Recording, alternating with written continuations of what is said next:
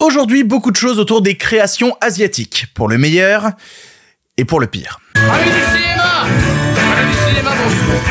Bonjour à tous et toutes et surtout à ceux et celles qui ne sont pas d'accord aujourd'hui dans le pire podcast cinéma. La tragédie du studio d'animation de Kyoto KyoAni trouve enfin une conclusion judiciaire. L'histoire est terrible, vous êtes peut-être passé à côté, je vous la raconte. À côté de ça, le lundi, c'est le micro d'Andrew, nouvelle formule, nous sommes allés rencontrer le vendeur de DVD le plus connu du Québec et on n'a jamais vu une collection pareille. Dans la version audio, la diffusion exceptionnelle d'un documentaire en prime time ce mardi sur France 2 et dans la version vidéo, le prochain film d'Harmony Corinne que vous ne verrez peut-être jamais en salle. Il y aura aussi une question du public Godzillesque et une sortie Netflix Badland Hunters qui vient frapper fort fort fort dans le post-apo. Et voilà, c'est le pire podcast cinéma avec vous. Eh bien, ça ne va pas être dans la poche. Avant de commencer, merci aux gens qui écoutent cette émission en podcast ou qui la regardent sur YouTube, quel que soit le choix que vous faites, vous avez du contenu exclusif. Du coup, bah, n'hésitez pas à vous abonner aux deux. C'est con, on est en début de semaine, je le dis à chaque émission, mais c'est pour le rappeler que si vous vous abonnez, eh ben vous avez l'émission dès qu'elle sort, comme ça vous la ratez pas. Et je sais qu'il y en a qui disent oh merde, j'avais raté telle émission, bim, elle est directement sur votre téléphone. Du coup, abonnez-vous sur Spotify, sur iTunes ou sur YouTube en activant la cloche, parce que le pire podcast cinéma, c'est tous les lundis, mercredis et vendredis à 7h du matin pour ne rien rater de l'actualité de le cinéma. Et on commence tout de suite avec les sujets du jour. Respect et robustesse, Caius C+. Alors, les nouvelles sont bonnes? Ah, ils sont pas de la dernière marée, les nouvelles. Moi, je veux du féroce actualité. Le verdict final a été rendu dans une affaire judiciaire concernant un studio d'animation japonais bien connu des fans du genre. La conclusion a une histoire sordide qui a duré pendant des années et que vous avez peut-être manqué. Connaissez-vous le studio d'animation KyoAni Si c'est pas le cas, KyoAni c'est en fait l'abréviation du studio d'animation Kyoto Animation qui se trouve donc dans la préfecture de Kyoto et qui existe depuis 1985. Ça va être compliqué de résumer tous les travaux du studio parce que forcément bah ils font des trucs depuis 1985, ils en ont fait beaucoup que ce soit dans le milieu de la série d'animation ou bien même dans les films diffusés au cinéma. Vu qu'on est dans une émission de cinéma, je vais peut-être me concentrer là-dessus. Dans les films notables qu'ils ont fait, il y a notamment en 2010 la disparition de Harui Suzumiya, qui a été réalisé par Tatsuya Ishihara et Yasushiro Takemoto, qui est adapté du roman éponyme et d'après ce que j'en ai lu, il paraît que c'est assez compliqué de comprendre le film si on n'a pas maté les deux saisons de l'animé avant. On leur doit aussi niveau réalisation High Speed Free Starting Days en 2015, toujours réalisé par Takemoto, ou encore A Silent Voice qui était sorti en 2016 et qui avait même eu le droit à une sortie dans les salles françaises deux ans après. Et pour les trucs les plus récents, ils sont aussi responsables des deux longs métrages Violet Evergarden qui sont sortis respectivement en 2019 et 2020. Là aussi pour euh, Violet Evergarden The Movie, on avait eu une sortie en France. Un studio qui bosse, qui produit beaucoup de choses, mais qui a pris un sacré coup d'arrêt en 2019 après un incident absolument horrible. Je vous préviens tout de suite, l'histoire est un peu sordide. Voilà, je préfère le dire à l'avance. L'histoire que je vais vous raconter là tout de suite, sordide c'est le mot. Je sais pas si vous êtes trop au fait de comment ça marche au Japon, les mangas, les animés, etc. Vous voyez, c'est pas un sous-produit qu'on va renier dans un passe culture adressé à la jeunesse. Non, c'est quelque chose d'important, c'est quelque chose de majeur. Et comme tout sujet majeur, ça peut provoquer à la fois l'hystérie de collectifs de fans assez positive, comme des comportements extrêmement dangereux, voire violents. Et concernant le studio KyoAni, eh bien, euh, avant l'événement de 2019 que je vais vous conter, le président de Kyoto Animation qui s'appelle Hideaki Hata avait rapporté qu'ils ont reçu seulement en 2018 plus de 200 menaces de mort, pour la plupart anonymes. Ils ont pris le sujet au sérieux, la police est venue patrouiller plusieurs fois, mais est venu un moment où la police ne patrouillait plus. Et dans ces moments, il y a le 18 juillet 2019. Le matin du 18 juillet 2019 est prévu à Kyoto Animation une réunion et le système de badge à l'entrée a été désactivé afin de pouvoir laisser passer les visiteurs. C'est ainsi que Shinji Aoba se présente à l'entrée de Kyoto Animation en tirant derrière lui un chariot contenant deux bidons avec 40 litres d'essence. Il en renverse un peu partout à l'entrée, que ce soit sur le sol, sur les différentes sorties de secours qu'il a préalablement bloquées, sur les employés qui se trouvent présents là. Il hurle escroquerie, plagiat, et il fout le feu. Pas besoin de rentrer davantage dans les détails pour comprendre que l'incendie criminel qui s'est produit ce jour-là a été absolument terrible, a provoqué plusieurs explosions et 76 personnes ont été touchées, dont 36 qui sont décédées. Parmi les gens qui ont perdu la vie ce jour-là, il y a notamment les réalisateurs Yasushiro Takemoto, dont je vous parlais juste avant, ou encore Yoshiji Kigami, un réalisateur qui avait commencé comme animateur à la base sur des choses comme Akira ou Le tombeau des Lucioles. C'est difficile de citer toutes les personnes qui ont perdu la vie ce jour-là. Il y a des stagiaires, des animateurs, des cara designers. Bref, globalement, ce qu'il faut retenir, c'est que ce qui s'est produit est absolument atroce. La question qui se pose après cet événement-là, c'est pourquoi Shinji Aoba a fait ça? Et normalement, vous devez vous en douter, puisque, comme je vous l'ai dit, avant de mettre le feu, il a crié escroquerie plagiat. Il a dit plus tard considérer que le studio KyoAni avait plagié plusieurs manuscrits qu'il avait écrits, et notamment un qu'il avait envoyé préalablement au studio en espérant qu'il serait adapté en série d'animation. Adaptations qui n'ont jamais eu lieu, parce que apparemment ce qu'écrivait Shinji Aoba était extrêmement mauvais, et ça n'a même pas passé le premier tour de lecture chez KyoAni. Ils ont vu les manuscrits, ils ont dit non mais c'est pas possible ce truc. Mais Shinji Aoba n'en démord pas. Pour lui, on a plagié son travail, on a plagié son manuscrit, et il se repose sur trois points précis pour étayer ce plagiat. Trois points que je vais vous donner maintenant. Visiblement, ça concerne trois scènes qui sont dans des animés qu'ont fait le studio KyoAni. La première concerne l'animé Free, où on peut voir à un moment des bannières pour des cours de natation. Et visiblement, dans le manuscrit d'Aoba, à un moment aussi, il y a, des bannières.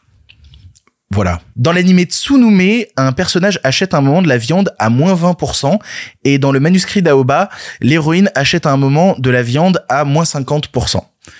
Ça, c'est le deuxième plagiat. Et enfin, dans l'animé Kaon, un personnage dit à un moment qu'il va redoubler, et dans le manuscrit, euh, un personnage dit aussi à un autre qui va redoubler. Voilà, du coup, pour lui, c'est un plagiat. C'est pour ça que 36 personnes ont perdu la vie ce jour-là parce que Shinji Aoba considérait que ces détails anodins étaient un plagiat de son travail qui n'avait jamais été représenté ni considéré. Bon, à l'époque, après les événements, il y a eu plein de répercussions, il y a eu énormément de soutien d'ailleurs, je peux même pas tous les citer, notamment de la part de studios, de réalisateurs dans le monde. Ça va de Makoto Shinkai à Disney des États-Unis, euh, à la France, tout le monde a soutenu les personnes qui ont été touchées ce jour-là. Il y a même eu des campagnes de dons assez massives pour essayer de soutenir les victimes qui étaient hospitalisées et qui avaient besoin de soins qui allaient coûter très cher et ont été réunis 20 millions d'euros pour les traitements médicaux et c'est même pas assez parce que visiblement les traitements médicaux de toutes les personnes qui ont été blessées ce jour-là étaient estimés à 26 millions d'euros. C'est colossal les dommages qui ont été causés et ce pour plusieurs années. Et même Shinji Aoba a été euh, blessé dans son action. Alors il n'est pas mort. Il a été hospitalisé pendant plusieurs années et aujourd'hui il s'en est sorti mais il est encore brûlé sur une grande partie du corps. Et là normalement après toute cette histoire, vous devez vous dire pourquoi est-ce que Victor est en train d'en parler aujourd'hui? Pourquoi est-ce qu'on est en train de nous raconter tout ça? C'est une affaire qui a presque 5 ans. Qu'est-ce qui s'est passé de nouveau? Eh ben, judiciairement, cette histoire est sur le point d'avoir une conclusion. Vendredi dernier, le tribunal a rendu son verdict sur cette affaire et bien que Shinji Aoba ait plaidé coupable ou que même ses avocats aient pris comme défense le fait qu'il n'était pas mentalement capable de différencier le bien du mal, eh bien, il vient d'être condamné à mort. Fin de l'histoire. C'est le verdict qui a été rendu dans cette affaire. Alors verdict final pas tellement tellement parce que les avocats d'Aoba ont fait appel de la décision et Shinji Aoba a expliqué que son but c'était qu'il y ait un nouveau procès afin qu'il puisse donner sa véritable version de l'histoire. Mais y a-t-il encore vraiment quelque chose à raconter? Même moi, je crois que, que là tout de suite, j'ai pas grand chose à raconter de plus. C'est la conclusion. fallait en parler. Fallait se souvenir. Se souvenir, c'est important. On commence la semaine plutôt pas mal. Allez, on avance. Partons sur quelque chose d'un peu plus joyeux maintenant. Ça va pas être dur de faire plus joyeux que ce que j'ai raconté avant puisque lundi c'est le micro d'Andrew nouvelle formule. Qu'est-ce qu'on vous a concocté? Aujourd'hui on vous a fait un petit reportage avec le vendeur de DVD le plus connu du Québec. Et je dis pas ça pour déconner. Vraiment, c'est incroyable à quel point, ne serait-ce qu'à Montréal, ce type-là est une légende. Parce qu'en fait vous pouvez pas vous balader dans n'importe quelle rue à Montréal sans croiser à un moment sur un poteau une pancarte ou un boîtier DVD où il y a marqué le pro des DVD Marketplace eBay. Il s'est fait connaître comme ça et on a eu envie d'aller à sa rencontre et de lui poser des questions. Andrew était là. Andrew face à la légende. Andrew, c'est à toi. C'est une excellente question. À tous et bienvenue dans le nouveau format du micro d'Andrew. Aujourd'hui, on va interviewer une légende. Je sais pas pour ceux qui habitent à Montréal, mais il existe des pancartes avec écrit le produit DVD partout. Venez sur Marketplace. Le gars hyper connu à Montréal et donc du coup, on a la chance de pouvoir l'interviewer. Donc c'est parti. C'est bon là, arrête. Merde, il fait froid. Qui es-tu en fait? Qui suis-je? Qui suis-je? Je suis un simple citoyen qui, qui, qui vend des films. Et comment t'as eu l'idée, en fait, bah, déjà de, de commencer cette affaire-là là? Comment ça s'est passé le début euh? Euh, c'est arrivé euh, il y a trois ans. En fait, j'avais un voisin ici euh, en haut qui s'est fait euh, évincer. C'est un vieux monsieur euh, qui était un collectionneur de DVD. Lorsqu'il s'est fait évincer, il s'est retrouvé euh, dans la rue euh, 5 ou 6 000 DVD. Super. Le reste des DVD euh, qui étaient dans la rue, ça s'est retrouvé dans les magasins un peu partout. Les, les passants en ont pris. Moi, j'en ai ramassé une portion. Ouais. Tu sais, un 1500, 2000 Ah ouais, ok. Putain. ouais. que j'ai commencé à vendre Uh-huh. tranquillement sur Marketplace. Et euh, en deux, trois mois, euh, tout était parti. Ah ouais? J'ai eu une opération pour une hernie. Ok. Et euh, à ce moment-là, j'avais un trois mois de convalescence. Puis je vendais déjà beaucoup de bidules sur Marketplace. Ça m'a, ça m'a fait découvrir le milieu euh, Marketplace. Là. Donc, euh, je vendais toutes sortes de, de cossins déjà. Je me suis dit, euh, pendant ma convalescence, euh, je vais me relancer. J'ai commencé à en acheter euh, à gauche, à droite, Ouais. des lots. est-ce que toi, à la base, t'avais une culture de dans le cinéma? T'avais une culture cinématographique ou c'est juste que c'est bah t'as pris les DVD parce que bah t'avais t'en avais trouvé dans la rue justement et du coup tu t'es dit tiens ça peut faire un Ah, business non, non, ben, je, je suis quand même un, un fan de cinéma. Ouais. Euh, je- aussi, je travaille dans l'industrie du cinéma. Ok, d'accord. Oui, je suis euh, assistant de production, euh, Nice. comédien figurant. Là, ça fait une trentaine d'années déjà que je travaille euh, sur les plateaux de tournage. Trop bien. Il y en a partout. J'en ai partout dans mon corridor. On vient de passer ma chambre. euh, je vous, je vous garde, euh, je vais garder mon intimité, mais j'en ai même dans ma chambre. T'as bien raison. C'est pas très sexy, mais bon, tu sais, c'est classé quand même. euh, généralement, ici, j'ai des tous mes films euh, Criterion, j'ai des films d'horreur, mais des, une collection de Doctor Who. Comment tu classes un peu tout ça en fait? Est-ce que t'as il y a une règle Est-ce que c'est par exemple alphabétique ou c'est par genre C'est par comment tu te tries Non, c'est plus euh, comme ça vient. euh, je veux dire, les, les, les, le système de classement est pour euh, mon site eBay.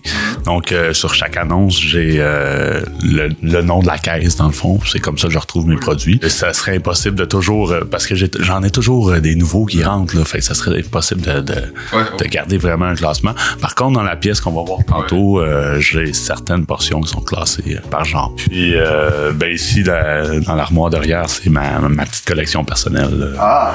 Ah c'est avec des VHS et tout. J'ai même des VHS, oui, oui. j'ai- Comment c'était venu cette idée justement bah, de mettre ces pancartes un peu partout dans Montréal? Parce que c'est devenu une légende ce, ce- ce- le Oui, produit un DVD. mythe. Mais oui. Et euh, quand j'ai dit à mes amis que euh, j'allais t'interviewer, ils étaient tous en mode ah ouais? Tout le monde sait c'est quoi le produit DVD. Tout le monde a déjà vu une pancarte. Donc comment t'as eu l'idée de faire ce- cette communication là As-tu déjà vu euh, à Montréal aussi des, des affiches là euh, C'est quelqu'un qui dit j'achète ta maison cash. Je sais, je connais pas son son sa, compagnie là d'acheter des maisons cash Ouais. comme ça là, mais ça c'est c'est c'est un autre dossier. Mais je me ça a été ma source d'inspiration moi à voir ça aller. Je me suis dit ben coudon, faudrait pas que tout le monde non plus commence à faire ça. Non. Bah, C'est- comme évident. là. Donc, euh, faire à la maison, tout le monde. Sauf que, euh, je, bon, je me suis permis, euh, à l'automne 2022, euh, je commençais à en avoir beaucoup, là, 3-4 000 DVD en inventaire. Il faut, faut, faut, faut trouver le moyen de, de les vendre. là. Il y a d'autres il y a d'autres gens là, qui font ça. Là, le pro des DVD, je me suis un peu auto, auto-programmé. J'ai écrit le pro des DVD, mais dans les faits, je vends aussi des Blu-ray, puis je vends quelques VHS de temps en temps. Je vends euh, des CD de musique, euh, des cassettes audio. le- des vinyles? j'ai- ouais, j'ai une quinzaine de vinyles en vente, mais j'en ai pas vendu un encore. C'est vraiment de la musique classique. euh, J'avais plus de coroplace, donc euh, je prends des vieux euh, caisses de. Mais c'est original. Regarde ça modernise. Hein, Puis c'est de la récupération. Ouais. Euh, bon, c'est bon pour les trottoirs, là, pas pour euh, dans les. Ouais, les- carrément. Est-ce que c'est légal du coup de mettre des pancartes dans, dans Montréal ou pas? Euh, regarde, écoute, il y a de la réglementation. Comme je disais, faut pas que tout le monde commence à faire ça, parce que euh, ça, Mhm. Ça serait- ça- ça ça- serait pas vivable. serait le bordel. Il y a déjà quelques personnes qui d'autres choses, d'autres compagnies lui, qui le font. C'est arrivé euh, quelques fois que je- pendant que je fasse des installations, des, des patrouilleurs euh, me voient, m'interceptent. Un patrouilleur m'a intercepté, Ah ouais? puis mes, infor- mes informations. Souvent les patrouilleurs ils sont comme ah c'est toi? Ah bonjour nana puis c'est tout. J'ai acheté plein de films. La réputation a dépassé la légalité, je pense. Simplement, c'est, c'est, la culture. Je veux dire, euh, c'est tout ce qui a pu se faire en, film euh, euh, ne se retrouve pas sur les Sur les plateformes qui sont souvent, euh, tu sais, Ouais. leurs standards sont assez fermés. Puis ils vont souvent enlever les films au fur et à mesure aussi, Aussi. des fois, tu sais, donc. aussi. Moi, j'ai, j'ai mes meilleurs vendeurs, là, c'est tous des films euh, comme euh, Astérix, Mission Cléopâtre, euh, le film euh, de Alain Chabat aussi. trop bien. Ça, c'est, c'est- je veux dire, je suis capable de vendre ça à 40, 50, 60 dollars euh, sans problème. euh, Oh, wow. puis les gens viennent parce qu'ils le trouvent pas. Ouais, y a une Donc, rareté. c'est, c'est, c'est vraiment d'être capable d'aller chercher euh, des, des films anciens que- qui valent la peine d'être vus. Les films d'horreur, ça, ça se vend très bien. Les films québécois. Moi, mon marché, euh, les films québécois, je me spécialise beaucoup là-dessus. Mais qu'est-ce qui se vend le moins? Les comédies se vendent un peu moins. Les films de guerre. euh, Mais c'est, par passe. Comme l'année passée, j'ai eu une grosse, grosse, grosse passe de, de Barbie. J'en ai accumulé Ah beaucoup. ouais? J'avais à peu près euh, 40, 50 Barbie, euh, toutes C'est sortes parti. différentes, puis ça a tout parti. euh, Oh, trop bien. au mois d'avril, j'en avais plus. Là. Allez, les, les vieux dessins animés Barbie? Ouais. En image de synthèse, là. Ouais, ouais, ouais. Tu devais en piocher trois. tu pourrais voir tout, genre, en boucle. Écoute, euh, les apparences, Gone Girl, euh, j'aime bien. Il y a Lucy. Lucie, ok. J'ai beaucoup aimé Lucy. Sinon, euh, beaucoup les, les, les films québécois, là, je veux dire. euh, Mais c'est-à-dire euh, Xavier Dolan ou euh, Denis Arcand euh, plus- Denis Arcand. Je, Plus Denis Arcand. je- Oui. J'ai travaillé avec les deux, je préfère Denis. Super intéressant. Moi, j'ai trop kiffé. Bah, Merci beaucoup. Mais ça me fait Merci. plaisir.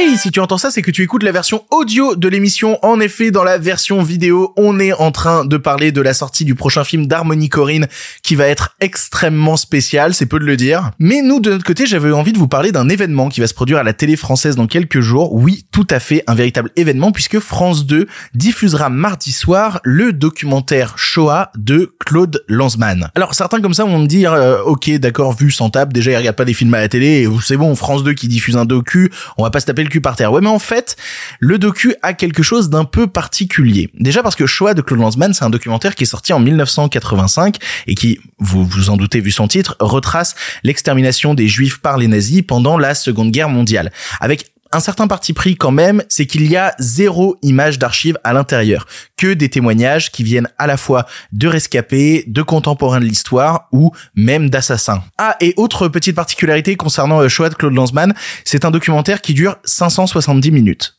soit 9h30.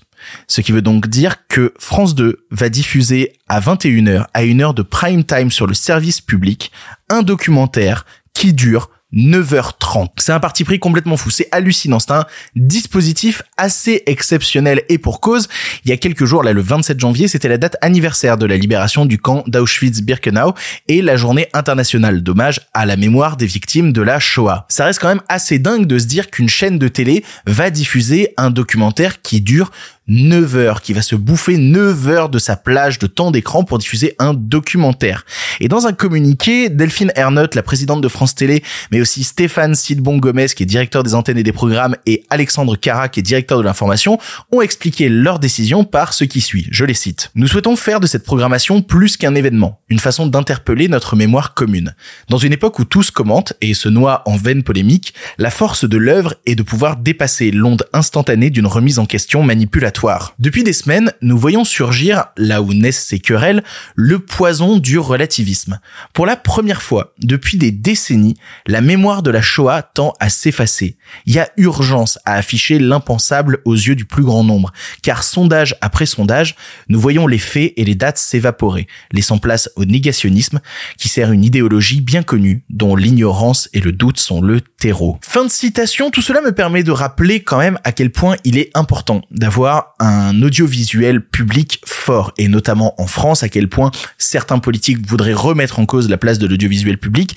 Et ben voilà, ça permet aussi un audiovisuel public ce genre de diffusion exceptionnelle et nécessaire par instant. Alors, je sais que je vais recevoir quelques messages de complotistes parce que ça arrive souvent quand on aborde ce sujet, qui vont dire bla bla bla bla dans le communiqué de France Télé, ils parlent du 7 octobre. Donc si euh, France Télé diffuse ça, c'est parce qu'en fait ils sont pro-israéliens et c'est pour euh, faire des trucs un peu biaisés. Alors en fait non, euh, et notamment si vous vous intéressez un petit peu au travail des pôles enquête des journalistes du service public, ce sont ces journalistes-là qui se plaignent le plus de ne pas pouvoir documenter en détail tout ce qui se passe actuellement à Gaza et qui expliquent, et notamment euh, Élise Lucet a pris la parole à ce sujet, sur le fait que le gouvernement israélien bloque actuellement les journalistes, les empêchant de rentrer à Gaza pour faire leur travail. Les journalistes mainstream les plus critiques à ce sujet, les plus critiques au sujet de la politique du gouvernement de Netanyahou, ce sont les journalistes des enquête de France Télévisions, les journalistes du service public. Donc je suis pas certain qu'il faille avoir un parti pris plus extrême d'un côté ou de l'autre, non. Je pense juste que c'est un choix du service public en cette date hautement symbolique et vu la teneur de certains messages qui se partagent autant sur les réseaux sociaux qu'à la télévision, et eh ben de diffuser ce documentaire assez exceptionnel dans des conditions exceptionnelles. C'est toujours bon de le signaler quand la télévision fait ce genre de choses, ce genre de parti pris assez radicaux. Et si jamais ça vous intéresse, et eh ben nous sommes lundi, c'est demain soir sur France 2 à partir de 21h10. Les nouvelles n'étaient pas très fraîches, en effet. Il est l'heure de la question du public. Vous le savez, à chaque émission, je poste une story sur Instagram. Suivez-moi sur Instagram où je vous dis, eh, vous avez une question sur l'actualité en ce moment et je peux y répondre. Je sélectionne une de vos questions, elle passe dans l'émission. Donc, suivez-moi sur Instagram. Voilà, le lien est en description. Aujourd'hui, la question est pas vraiment une question d'actualité, mais j'avais juste trop envie d'y répondre. Je suis désolé, vraiment, je fais une fixette là-dessus. La question vient de Mazda Raffle qui demande, pourrais-tu donner une liste des meilleurs films Godzilla à voir après Godzilla Minus One? Je saisis toutes les perches qu'on me tend pour parler de Godzilla. C'est terrible. C'est absolument terrible. C'est mon empire romain Godzilla. Je sais pas comment le dire autrement. J'y pense plusieurs fois par semaine. Alors que conseiller à tous les gens qui m'envoient des DM sur Instagram pour dire qu'ils ont vu Godzilla Minus One et qu'ils ont trouvé ça formidable, quels sont les films Godzilla à regarder? Les films Godzilla japonais Non, on va vraiment pas conseiller les films Godzilla américains. Je vous en avais déjà parlé, je suis en train actuellement de voir et de revoir l'intégralité de tous les films Godzilla japonais qui sont sortis. Il y en a 33, j'en suis à 15 et je j'écris des petits textes à chaque fois sur Letterboxd, le lien est en description aussi si vous voulez suivre ça.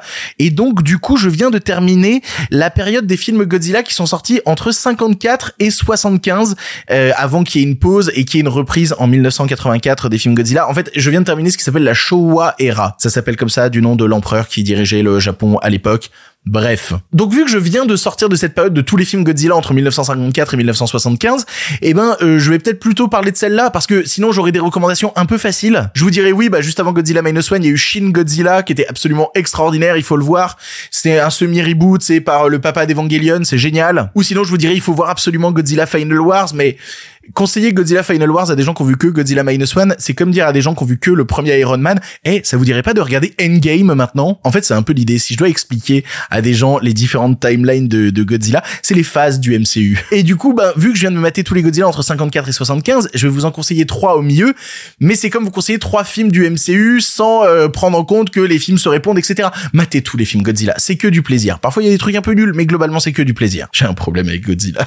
Faut que j'en parle à mon psy, j'ai un vrai problème. Bon, déjà, l'évidence, le film Godzilla qu'il faut conseiller à tout le monde, qui est la pierre angulaire de tout ce qui va suivre ensuite, bah, c'est évidemment le premier, celui sorti en 1954 et réalisé par Ishiro Honda. J'en parle souvent, mais c'est extraordinaire. C'est un long métrage qui a comme thématique principale l'idée que la violence engendre toujours plus de violence. On met en avant les scientifiques, on met en avant les populations qui ont été laissées par les forces politiques et on essaye de personnifier le traumatisme japonais par un énorme lézard géant absolument imbattable. C'est follement politique, c'est terrifiant dans plusieurs séquences et chacune des limitations techniques de l'époque apporte quelque chose en plus à la mise en scène. Ils sont jamais acculés dans un coin, ils arrivent toujours à proposer quelque chose de nouveau visuellement. C'est très très bien. Je, je fais vite vraiment parce que c'est la base en fait. Si vous voulez voir un film Godzilla, bah voyez le premier. C'est quand même le plus logique. Dans les très très cool de cette période-là, il y a Motra contre Godzilla qui est sorti en 1964. Parce que tous les kaiju sont pas méchants en fait. Il y en a des très gentils et notamment Motra, la grosse mythe, elle est très gentille. En fait, tout le parallèle du film, c'est d'essayer de construire justement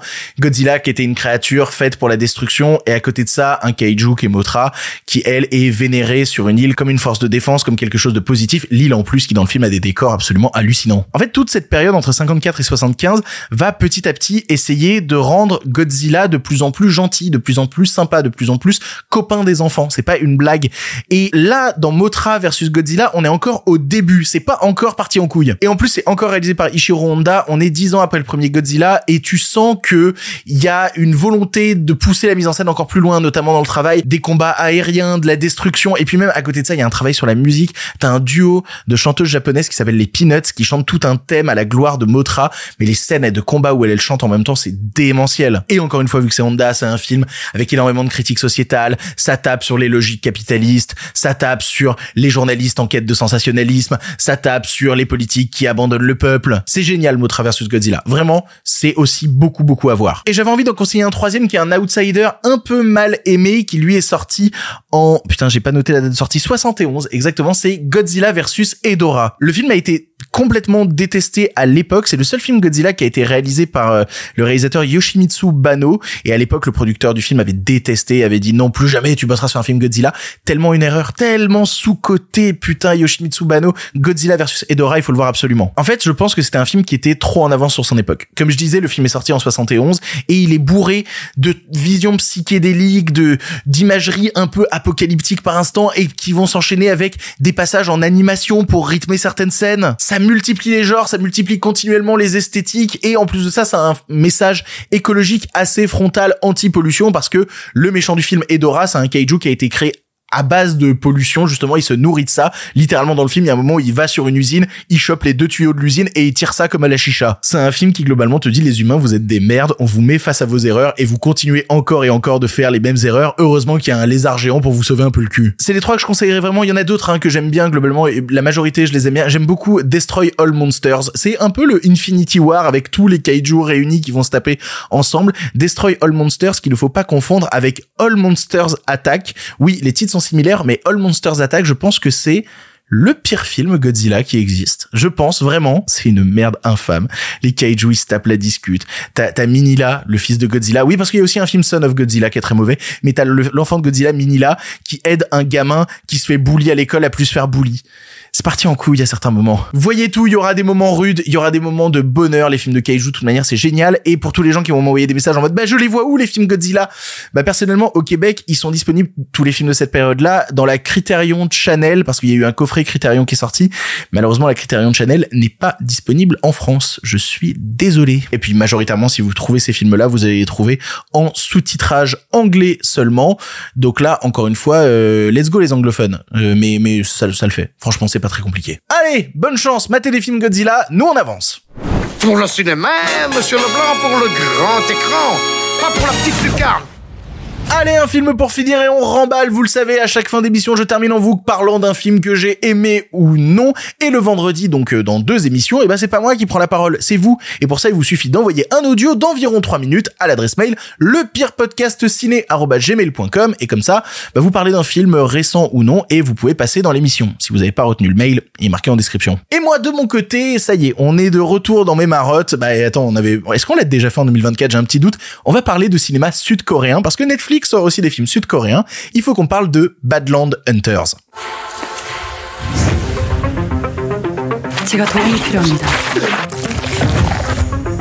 제가 도움이 필요합니다. 이것들 정체가 뭐야? Avant de parler de Badland Hunters, j'aimerais vous rediriger vers le gros top film que j'ai fait à la fin de l'année 2023 et où j'ai parlé longuement d'un long métrage sud-coréen qui s'appelle Concrete Utopia et qui était à la dixième place de mon top 10 de l'année. Je trouve le film exceptionnel. Concrete Utopia, toute l'histoire, c'est un tremblement de terre détruit l'entièreté de la Corée du Sud et à Séoul ne réside plus qu'une seule tour. Un seul bâtiment a réussi à tenir et donc c'est comment va se recréer une sorte de micro-société à l'intérieur de cette tour. C'est passionnant, c'est diablement réalisé, c'est paranoïaque à souhait. Lee Byung-young dans le film a un talent complètement dingue. Si vous avez l'occasion de voir Concrete Utopia, jetez-vous dessus, c'est un très grand film. Et Badland Hunters, c'est sa suite. Je sais, alors j'étais pas au courant moi non plus, et quand le film s'est lancé, à un moment j'ai fait, mais c'est bizarre, ça me rappelle. Et oui, en fait c'est sa suite. Alors vous inquiétez pas, vous pouvez voir Badland Hunters sans avoir vu Concrete Utopia. C'est pas les mêmes personnages, c'est pas le même contexte, c'est pas du tout le même genre. Peut-être ça le problème d'ailleurs. Le pitch globalement de Badland Hunters, c'est bon. Alors il y a eu le tremblement de terre, blablabla, et des gens essayent de survivre un peu comme ils peuvent en Corée, dans des abris de fortune. Et t'as une sorte des, des micro-villages qui se créent, dont un où se trouve Namsan. Namsan qui est joué par Ma Dong Seok, un comédien sud-coréen que vous avez peut-être vu dans la série de films The Roundup. Il est génial. C'est juste un gros bourrin qui pète des bouches. Si vous avez jamais vu les films The Roundup, tout est bien, tout est génial. C'est vraiment le meilleur déboîteur de bouche de la Corée du Sud. C'est le genre de star d'action qu'on ne fait plus. Bref, donc dans l'histoire, il y a un médecin bizarre qui a des problèmes avec sa fille, qui kidnappe une fille au village, et du coup, Namsan va se vénère et va tout faire pour retrouver la fille qui a été kidnappée au village, étant accompagné d'une sorte de fils de substitution qui est archer et d'une nana ancienne militaire. Vous voyez à quel point c'est un pitch de série B. Vraiment, le pitch est complètement débile. C'est un groupe de mercenaires super bourrins, super nuls, un peu rigolos, qui vont devoir rechercher une fille qui a été kidnappée par un médecin bizarre dans une grande tour. Et c'est pour moi le bon point et le mauvais point du film. Le bon point parce que, encore une fois, comme je vous disais, il y a Madong Seok qui casse des trucs. Il y a Madong Seok qui pète des bouches. Dans une des premières scènes du film, il y a Madong Seok. Ce qu'il fait, c'est qu'il prend une machette et il coupe un crocodile en deux. Qu'est-ce que vous voulez que je fasse de plus? Il frappe, il est marrant. En plus, c'est un bourrin au grand cœur qui est parfois un peu gauche, qui se rate. Oh merde, j'ai plus de munitions dans l'arme. Qu'est-ce que je vais faire et tout Mais qui est très inventif dans son action, très inventif dans sa violence. Mais le mauvais point du film, du coup, c'est que bah du coup, j'ai vu Concrete Utopia et ça a pas les épaules en face. Ok, faut pas comparer. C'est pas le même réalisateur, c'est pas le même scénariste, c'est pas du tout le même registre de film. Ok, d'accord, je veux bien ne pas comparer. Le problème, c'est que Badland Hunters, la moitié du film est tournée dans les décors de Concrete Utopia exactement les mêmes. Du coup, ben moi qui ai vu le premier film, c'est compliqué de pas faire le rapprochement entre les deux. Surtout que le film, là, Badland Hunters, il est pas aidé par des lourdeurs d'écriture, notamment dans ses premières 20 minutes, où tous les personnages parlent pas comme des, vraies personnes. En fait, juste ils parlent en disant, mais tu te rappelles la fois où nous avions croisé machin? Oh oui, je m'en rappelle, tu es tellement comme ça. Dire adjectif qui permet de caractériser, dire relation qui reviendra plus tard. C'est que ça, en fait. C'est que de l'exposition super lourde. Passer cette exposition un peu lourde, ben, on te ramène un délire d'humain immortel modifié reptilien qu'il faut découper en morceaux pour réussir à un moment à survivre. Et du coup, le film devient ultra jouissif, super gore, vraiment généreux, parce que comme je vous disais, Madong Seok, il fait pas dans la dentelle, même dans le film, il joue un ancien mec qui faisait de la boxe dans la rue et qui donc a récupéré deux, trois techniques du genre. Et je parlais d'un moment où il a plus de balles, c'est quelles sont les utilisations d'une arme quand elle n'est plus chargée, mais qu'il faut quand même faire exploser des têtes. Oh là là, il y a des scènes dans la dernière demi-heure, mais qui sont folles alliées. Donc c'est très marrant, parfois un peu glauque, un peu attendu, franchement, parfois un peu cousu de fil blanc, mais je prends un tel plaisir devant ce film que j'ai pas envie de le renier. C'est juste qu'il faut absolument que, droite à gauche, j'arrête de lire que c'est la suite de Concrete Utopia. Parce qu'il a pas les épaules. Vraiment. À la limite, c'est un spin-off un peu rigolo à côté, mais c'est pas la suite de Concrete Utopia. D'ailleurs, je vous conseille, si vous avez la possibilité, de voir Concrete Utopia avant de voir Badland Hunters. Et en même temps, Concrete Utopia, il a toujours pas de date pour la France. On nous annonce prochainement. On sait toujours pas ce que ça vaut. Ça commence à être un petit peu long, pour être honnête. En fait, c'est la version très bête et gore d'un grand film thriller lutte des classes paranoïaque. Donc des genres qui se répondent pas du tout, mais qui visiblement se déroulent dans le même univers, donc pourquoi pas? Je me suis beaucoup amusé. Je peux pas aller contre. Il y a Madong Seok qui casse des et en plus le réalisateur de Badland Hunters, c'est lui qui réalise The Roundup 4, qui va être diffusé là en avant-première au Festival de Berlin, et qui donc devrait pas tarder à débarquer. J'ai trop hâte. J'ai tellement hâte de The Roundup 4. The Roundup 3 était tellement un moment de bonheur euh, dans l'année 2023. J'en veux un chaque année. C'est ma petite dose de plaisir de voir Madong Seok casser des trucs. Rejoignez la secte des fans qui veulent voir Madong Seok péter des trucs. Regardez peut-être Badland Hunters, ça peut vous amuser.